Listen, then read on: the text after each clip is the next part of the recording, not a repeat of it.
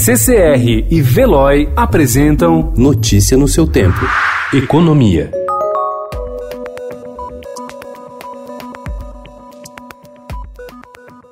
Em um momento de desaceleração da economia e incertezas por conta do avanço do novo coronavírus, o Congresso Nacional impôs uma derrota ao governo ao criar uma fatura adicional de 20 bilhões de reais anuais por meio da ampliação do alcance do benefício assistencial à baixa renda. O resultado da votação ganhou contornos de crise na equipe econômica, que prevê maior dificuldade para fechar as contas diante do cenário de queda na arrecadação e necessidade de frear gastos com custeio e investimento.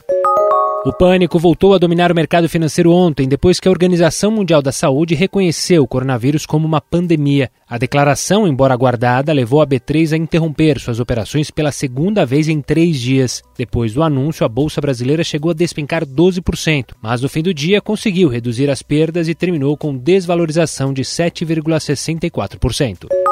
Os bancos públicos, Caixa, Banco do Brasil e BNDES têm um arsenal de pelo menos 207 bilhões de reais para emprestar a empresas e pessoas físicas. A oferta de crédito abundante é uma das linhas de ação do ministro da Economia Paulo Guedes para enfrentar o impacto na economia da pandemia do coronavírus, que pode tirar meio ponto percentual do PIB.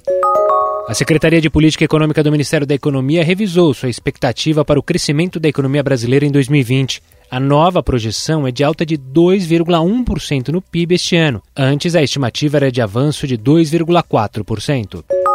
Os brasileiros gastaram menos com habitação, transportes, vestuário e artigos de residência em fevereiro. O alívio maior no orçamento partiu do corte nos preços das carnes, na conta de luz, gasolina e passagens aéreas, amortecendo parte da pressão dos reajustes das mensalidades escolares. A inflação oficial no país subiu 0,25% em fevereiro, menor resultado para o mês em duas décadas, segundo dados do Índice Nacional de Preços ao Consumidor Amplo, IPCA divulgados pelo IBGE. Notícia no seu tempo. Oferecimento CCR e Veloy.